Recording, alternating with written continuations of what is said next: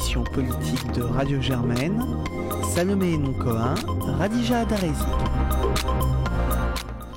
Bonsoir à toutes et à tous et bienvenue dans Monde Politique, votre émission préférée qui revient sur l'actualité politique en ce vendredi. Ce soir avec nous en studio Radija et moi-même allons vous accompagner tout au long de l'émission. Bonsoir Radija. Bonsoir. Et bonsoir à notre invité, Ilana Sicurel, membre du bureau exécutif d'En Marche. Merci d'avoir répondu à notre invitation. Bonsoir, ravi d'être là.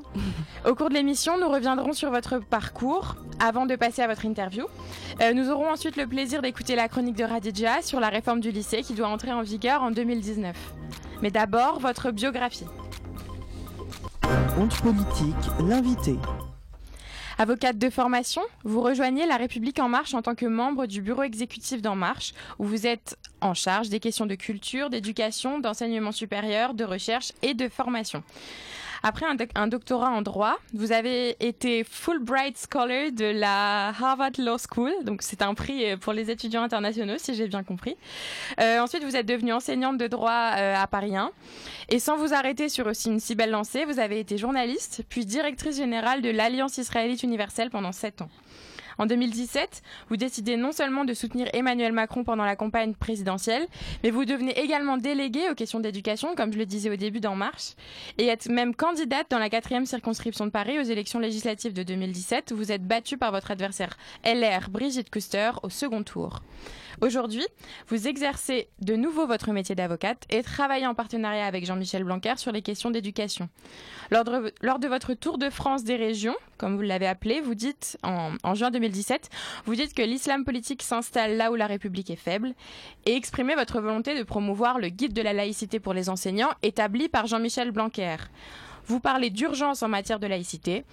Ce qui nous amène naturellement à vous demander, Ilana Sicurel, la loi de séparation des églises et de l'État de 1905, donc où la laïcité est officiellement intronisée en France, doit-elle être révisée pour endiguer la montée de l'islam radical? C'est votre première question. C'est ma première question. Bah, merci pour, pour ce rappel. Euh, je crois que ce qui est très important, c'est de dire que cette loi de 1905, c'est le socle de euh, la République française. Et donc, si on envisage, et euh, je rappelle que c'est une fuite dans la presse, donc je, je, je ne peux pas confirmer, c'est un état de travail où il est envisagé peut-être d'apporter quelques amendements à la loi de 1905, donc ce n'est pas encore confirmé, mais c'est envisagé. Il ne s'agit pas dans cette, dans cette réforme, qui sera une réforme je dirais, à la marge, de remettre en cause les principes de séparation de l'Église et de l'État euh, qui sont absolument fondamentaux dans, notre pays. Donc, il s'agit euh, effectivement d'un certain nombre de, euh, de, de, dispositions qui pourraient notamment favoriser en fait la, je dirais que les associations euh, cultuelles soient plutôt abritées sous la loi de 1905 que sous celle de, 1900, de 1901. Parce qu'aujourd'hui, on est dans une forme d'hypocrisie, puisque euh, euh, l'islam n'ayant pas existé au moment de la loi de 1905, on a toutes sortes d'ajustements qui qui sont, extrêmement insatisfaisants. Hein. Donc on a besoin éventuellement d'apporter quelques amendements qui permettront en fait notamment un meilleur contrôle des flux financiers et un meilleur contrôle euh, aussi de l'islam radical quand il se développe. Mais je, tiens à dire à votre micro qu'il ne s'agit pas de dire que tout l'islam est radical, bien entendu. La loi de 1905, c'est une loi de liberté, c'est une de, liberté religieuse, et donc l'objectif de, de, de, ce toilettage, ce sera un contrôle euh, quand il y a lieu d'y avoir contrôle, mais ça reste une loi euh, de liberté. Euh, et cela au profit en fait de la grande majorité des Français musulmans qui ont envie et qui ont droit de pratiquer leur religion de manière paisible.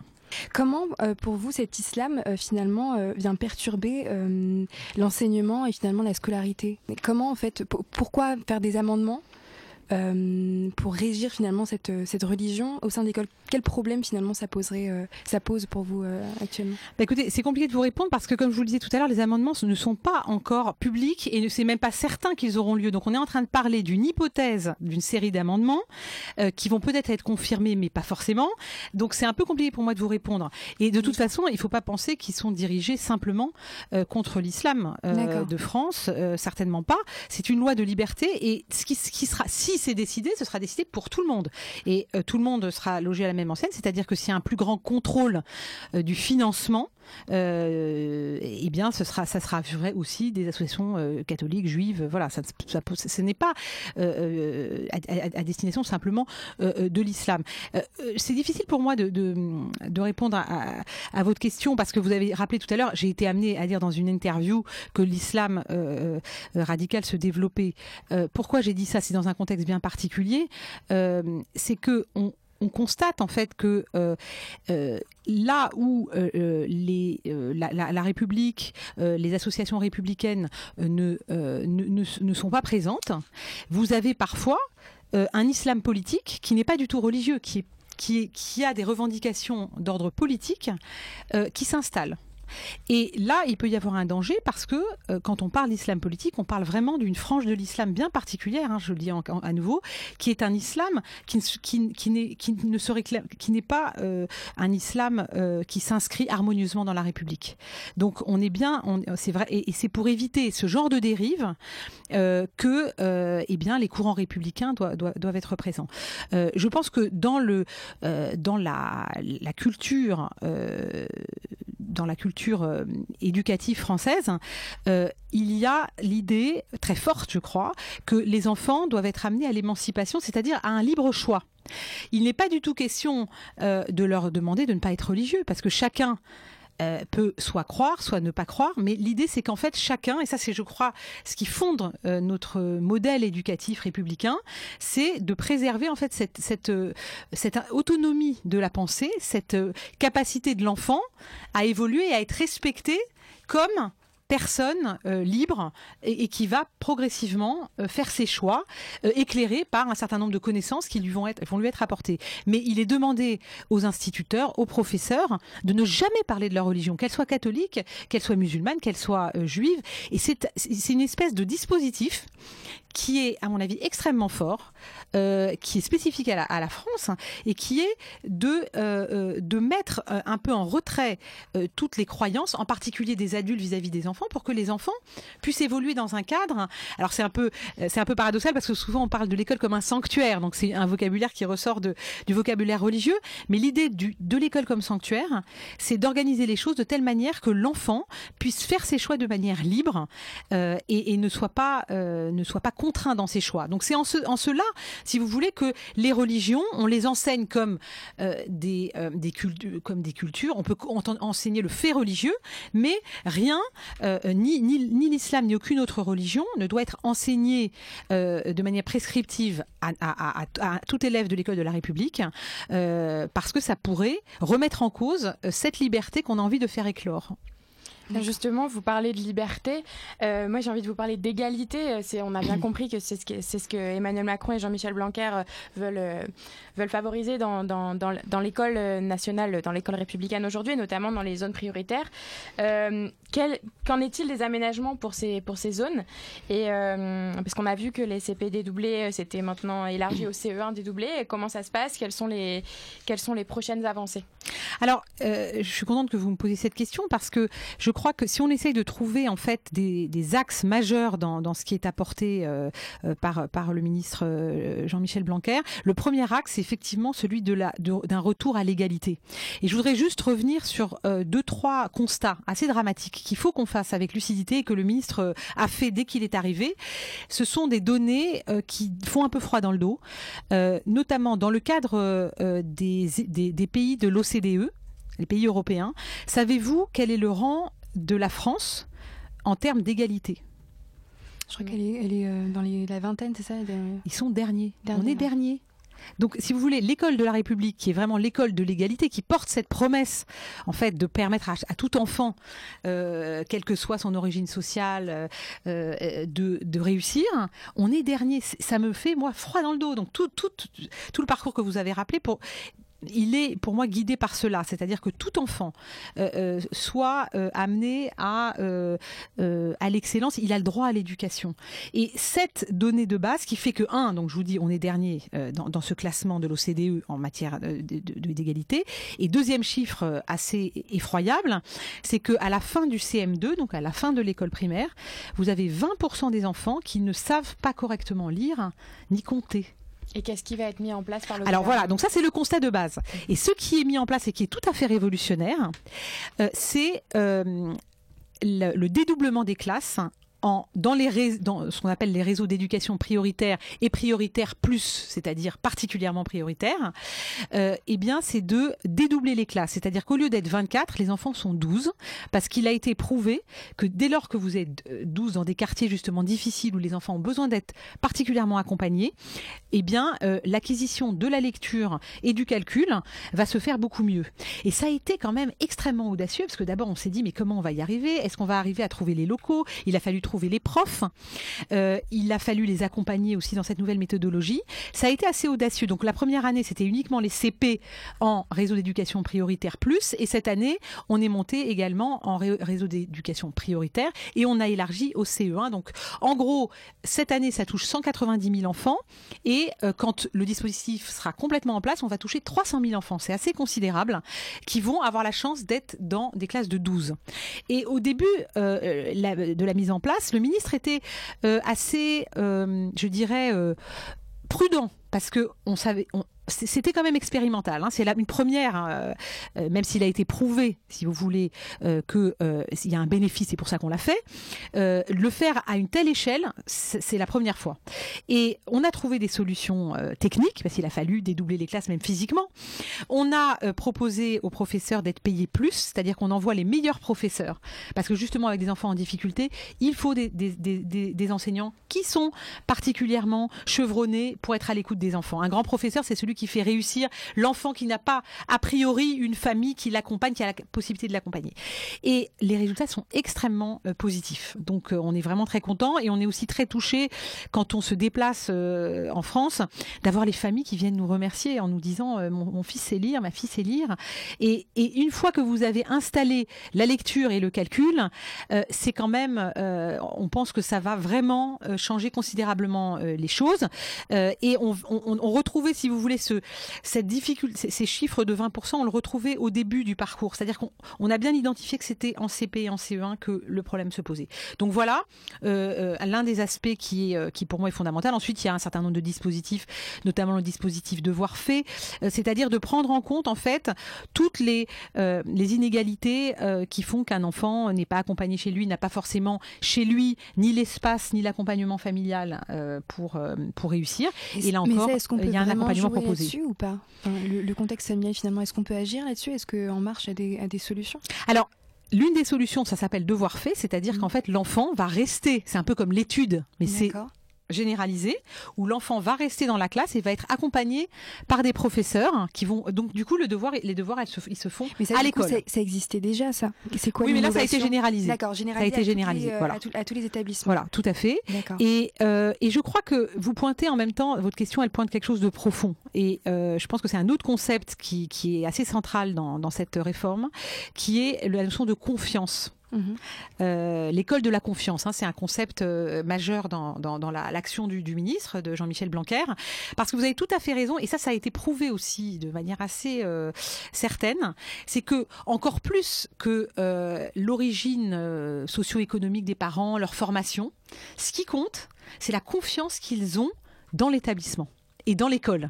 Si vous avez une opposition entre les parents et l'école, eh bien, il y a un vrai, euh, il y a une vraie difficulté, il y a un vrai mur. Et vous pouvez même être dans un dans un milieu dit favorisé. Vous pouvez avoir un enfant en échec scolaire hein, si le parent n'attache. Et au contraire, vous avez des familles qui sont des familles pour qui l'éducation compte énormément, qui vont euh, et là, même si les parents n'ont pas eu la chance eux-mêmes d'avoir une éducation euh, très structurée, le fait qu'ils ont confiance dans l'école et qu'ils demandent à l'enfant de réussir, en fait, l'enfant, il va, il, il va beaucoup mieux réussir. Et donc, il y a tout un travail à faire sur euh, la confiance dans l'établissement. Et ça, je pense qu'on travaille à tous ces niveaux-là, dans le lien avec la famille. Et c'est là que En Marche, alors là, je, parlerai peut-être tout à l'heure de, de Je m'engage pour l'école, qui est un mouvement citoyen que moi je lance en parallèle à, l'action du ministre, mais dans le cadre de, de La République En Marche, qui est l'engagement de la société civile pour la réussite de tous les élèves. Parce que je pense que l'école ne peut pas réussir seule. C'est-à-dire que l'école, et je pense qu'on a, on a un ministre qui, qui fait des changements majeurs, euh, on a euh, des professeurs qui vont être formés autrement, tout ça est en cours, il faut laisser un petit peu de temps. Mais le, le rapport avec les familles, Et le rapport avec l'environnement, avec, avec, les, avec les entreprises, avec le monde du travail, tout ça doit être modifié. Tout le monde doit s'y mettre quelque part. L'éducation, c'est notre sujet, c'est le grand défi. Et chacun doit s'y mettre, mais on doit aussi engager les familles et peut-être changer notre, notre manière de communiquer avec les familles. Mais vous parlez de famille, mais vous oubliez peut-être le plus important, il y a les élèves. Euh, qu'est-ce, qu'est-ce, que, qu'est-ce qui va être mis en place pour justement que la relation entre le professeur et l'élève, qui, qui n'a jamais été, euh, soyons honnêtes, très euh, bonne en France, puisque voilà, avec ce système de de, de, professeur tous les ans, ce genre de choses, ça, c'est pas forcément porteur pour créer une véritable relation entre l'élève et le professeur. qu'est-ce qui va être mis en place du côté peut-être de, la formation des enseignants pour faciliter cette bonne entente et cette, cette, communication justement entre l'élève et, le, professeur? Alors je, vous répondrai de deux manières. La première, qui pour moi est emblématique, c'est que, euh, je, ne sais, je, ne sais, pas si vous le savez, mais il a été demandé par le ministre que les chorales se développent euh, dans toutes les écoles. Donc chanter ensemble, c'est quand même, et notamment la, que la rentrée se fasse en chantant. Franchement, on n'a pas vu ça quand on était jeunes. c'est pas du tout.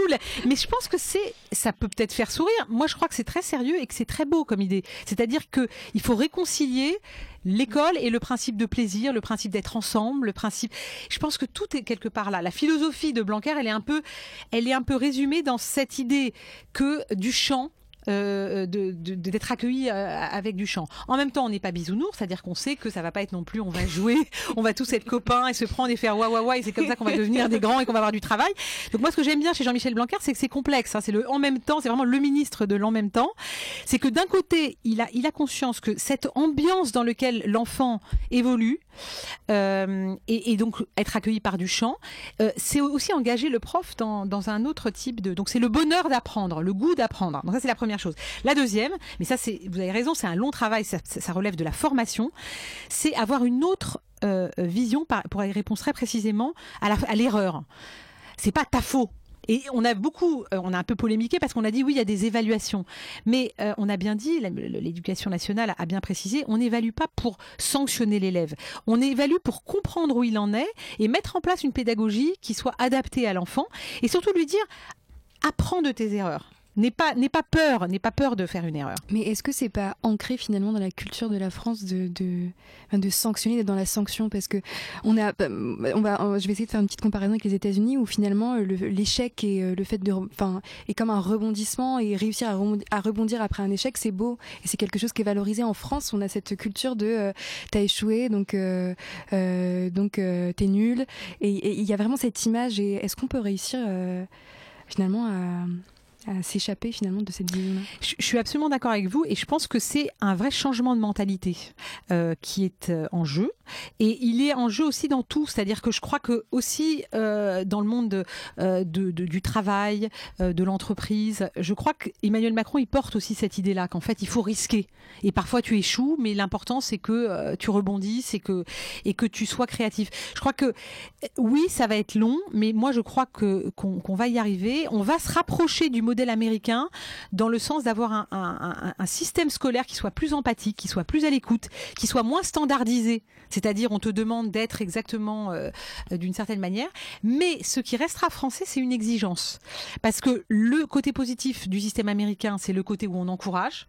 Le côté que je trouve plus euh, susceptible d'être questionné, c'est que euh, si on, on, il faut rester exigeant avec l'enfant parce qu'en fait on ne lui fait pas un cadeau.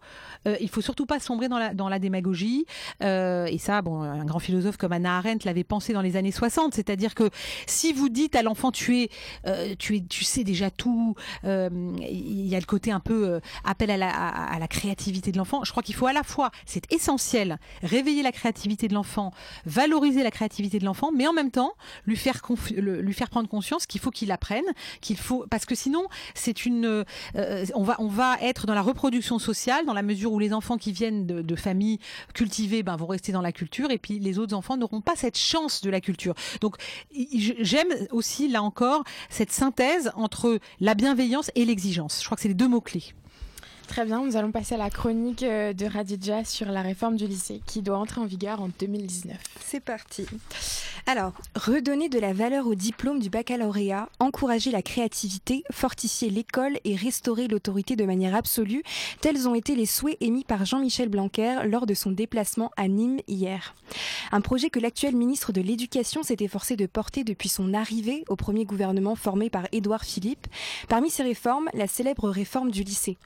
Cette dernière avait mobilisé Pierre Mathieu, l'ancien directeur de Sciences Po Lille. Il avait été mandaté par Jean-Michel Blanquer pour étudier la place du baccalauréat dans les études secondaires.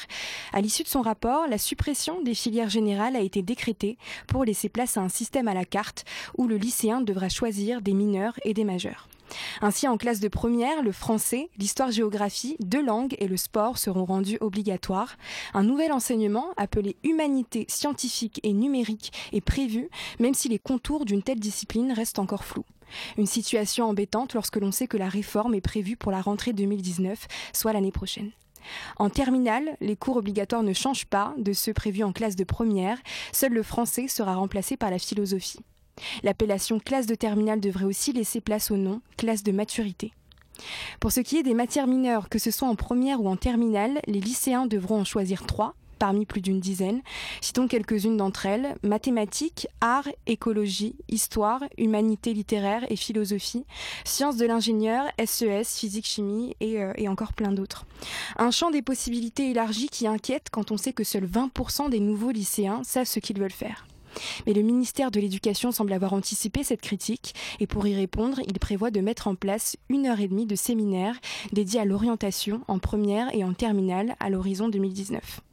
Les filières technologiques, quant à elles, ne sont pas concernées par cette réforme. Pourtant, elles aussi gagneraient à être écoutées. Ce qui nous amène à une question, Ilana Sicurel. La voie technologique ne serait-elle pas la grande oubliée de la réforme du lycée? Je crois que euh, la place de, de, tout ce qui est apprentissage, voie technologique, etc., au contraire, a été complètement revisitée. C'est-à-dire qu'on veut cesser de le présenter comme euh, euh, une voie qu'on emprunte quand on peut pas emprunter les autres. Je crois qu'il y, a le chiffre qui est sorti ces derniers jours, c'est qu'il y a une hausse de 40% des contrats d'apprentissage et, et, donc c'est un grand succès et je pense qu'au contraire euh, on va on, va valoriser hein, cette voie. Maintenant pour revenir à cette réforme, moi je crois que ce qui est majeur dans cette réforme, c'est euh, de quitter une forme de standardisation en fait euh, de, de l'enseignement supérieur où euh, le jeune va être amené à ne pas faire des choix selon ce qu'il aime faire, selon ce qui a été s'est révélé comme sa force. Alors même si c'est pas définitif, c'est quand même ça reste des, des, grands axes qui ne qui sont qui vont pas le déterminer pour pour tout son parcours.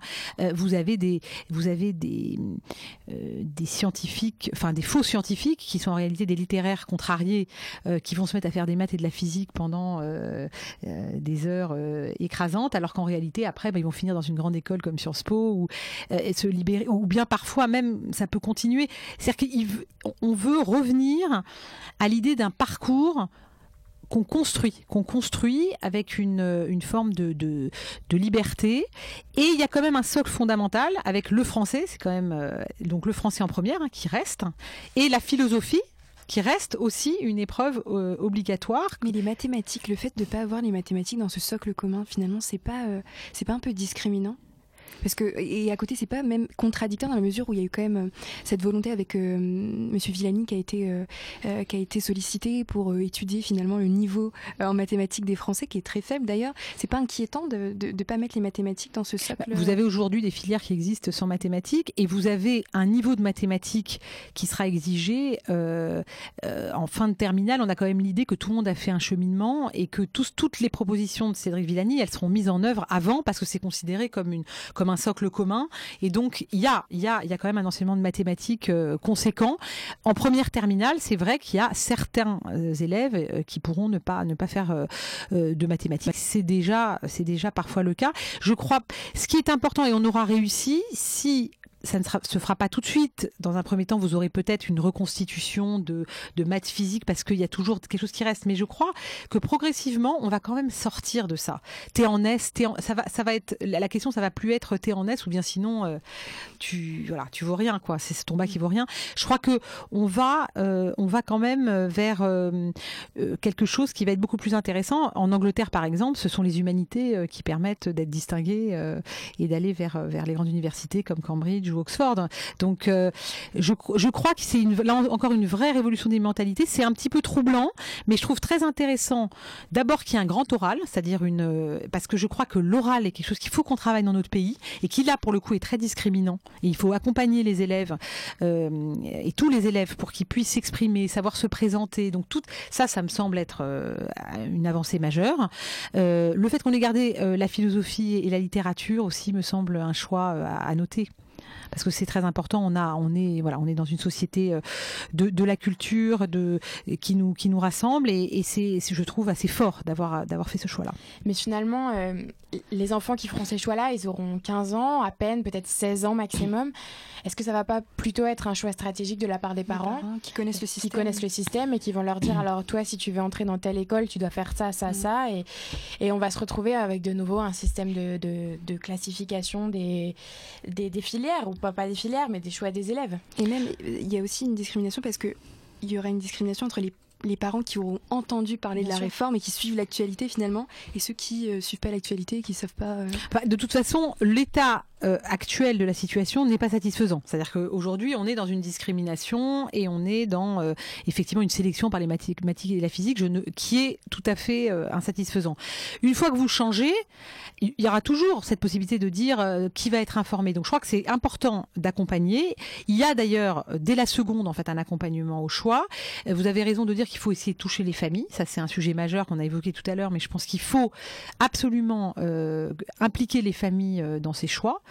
Euh, mais bon, je pense que grosso, modo, on sera plutôt dans une situation plus satisfaisante parce que euh, chaque élève va pouvoir euh, réfléchir sur un, parcours de construction et au final, je pense qu'on arrivera à une, situation qui sera, qui sera plus satisfaisante et plus proche de ce qui fait la force de l'élève et sa responsabilité dans son propre parcours.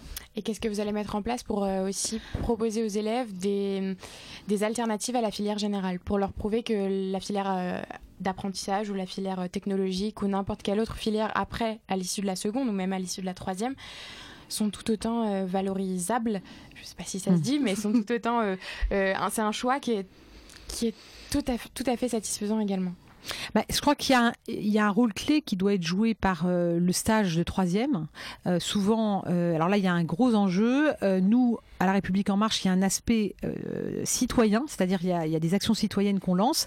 Et dans ces actions citoyennes, il y a justement euh, l'organisation ces jours-ci, d'ailleurs, hein, en début décembre, de forums de l'emploi pour permettre euh, aux jeunes euh, de euh, d'aller à ces forums et de repartir avec un stage. Parce que là encore il y a une grande discrimination entre le jeune qui est dans un milieu favorisé qui a des entrées et puis celui qui se demande ce qu'il va faire. Donc je crois que c'est essentiel.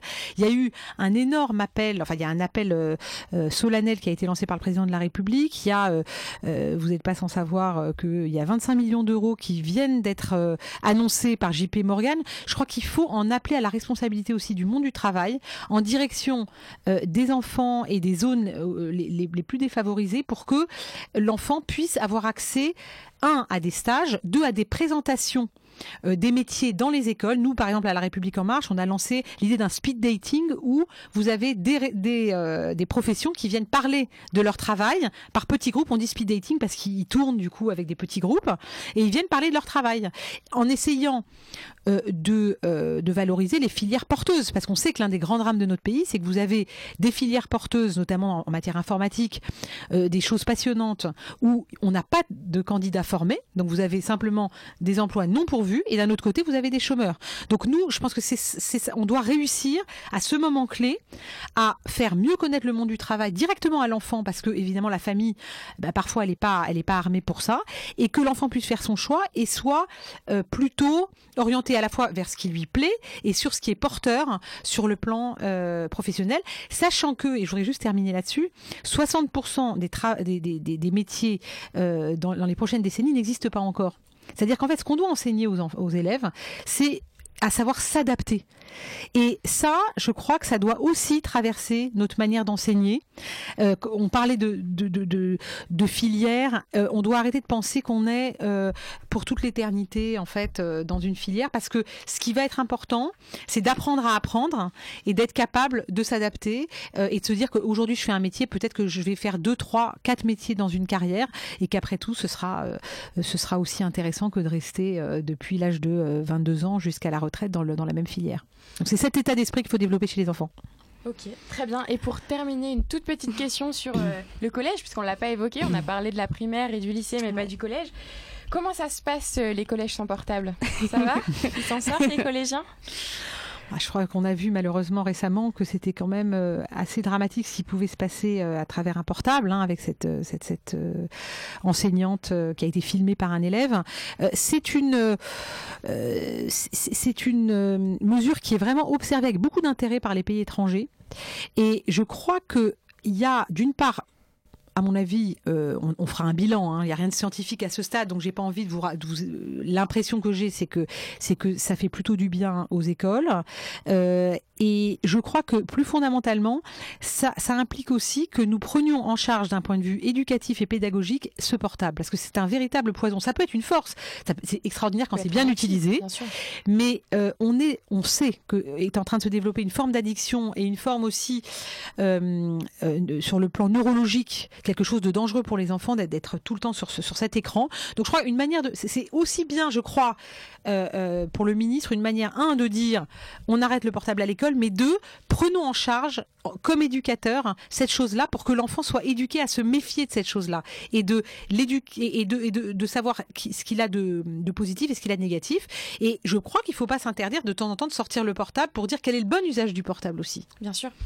Écoutez, je vous remercie. Merci, Merci beaucoup, beaucoup. d'avoir accepté notre invitation. C'était avec plaisir. Bonne chance. à la semaine À prochaine. bientôt.